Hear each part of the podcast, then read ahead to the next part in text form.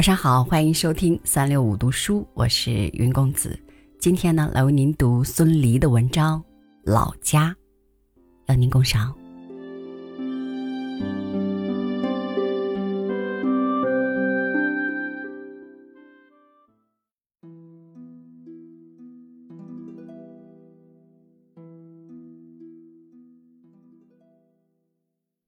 前几年，我曾周过两句旧诗：“梦中美迷还乡路，欲知晚途念桑梓。”最近几天又接连做这样的梦：要回家，总是不自由；请假不准，或是路途遥远；有时决心启程，单人独行，又总是日已西斜时迷失路途，忘记。要经过的村庄的名字无法打听，或者是遇见雨水，道路泥泞，而所穿鞋子又不利于行路，有时鞋太大，有时鞋太小，有时倒穿着，有时横穿着，有时系绳索，种种困扰，非弄到急醒了不可。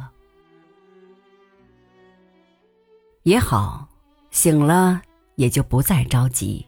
我还是躺在原来的地方，原来的床上，舒一口气，翻一个身。其实文化大革命以后，我已经回过两次老家，这些年就再也没有回去过，也不想再回去了。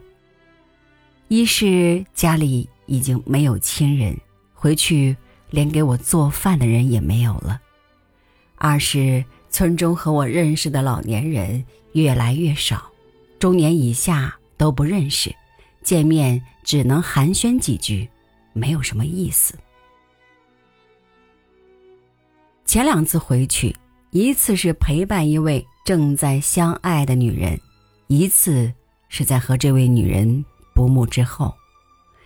第一次，我们在村庄的周围走了走，在田头路边坐了坐，蘑菇也采过，柴火也拾过。第二次，我一个人，看见亲人秋垄，故园荒废，触景生情，心绪很坏，不久就回来了。现在梦中思念故乡的情绪又如此浓烈，究竟？是什么道理呢？实在说不清楚。我是从十二岁离开故乡的，但有时出来，有时回去，老家还是我固定的窠巢，游子的归宿。中年以后，则在外之日多，居家之日少，且经战乱，行居无定。及至晚年。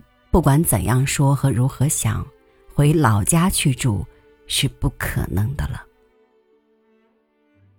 是的，从我这一辈起，我这一家人就要流落异乡了。人对故乡感情是难以割断的，而且会越来越萦绕在意识的深处，形成不断的梦境。那里的河流却已经干了，但风沙还是熟悉的。屋顶上的炊烟不见了，灶下做饭的人也早已不在。老屋顶上长着很高的草，破漏不堪。村人故旧都指点着说：“这一家人都到外面去了，不再回来了。”我越来越思念我的故乡，也越来越尊重我的故乡。前不久，我写信给一位青年作家说：“写文章得罪人是免不了的，但我甚不愿因为写文章得罪乡里。遇有此等情节，一定请你提醒我注意。”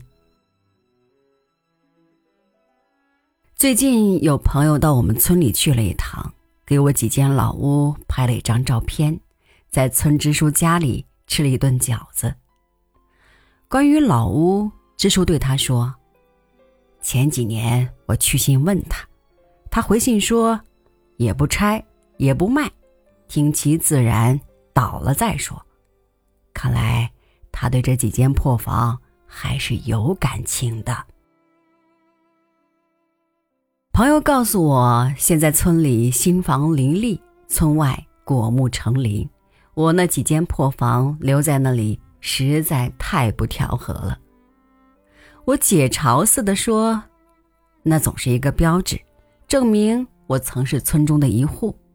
人们路过那里，看到那破房，就会想起我，念叨我，不然，就真的会把我忘记了。”但是，新的正在突起，旧的终归要消失。一九八二年八月十二日，晨起坐，闷热，小雨。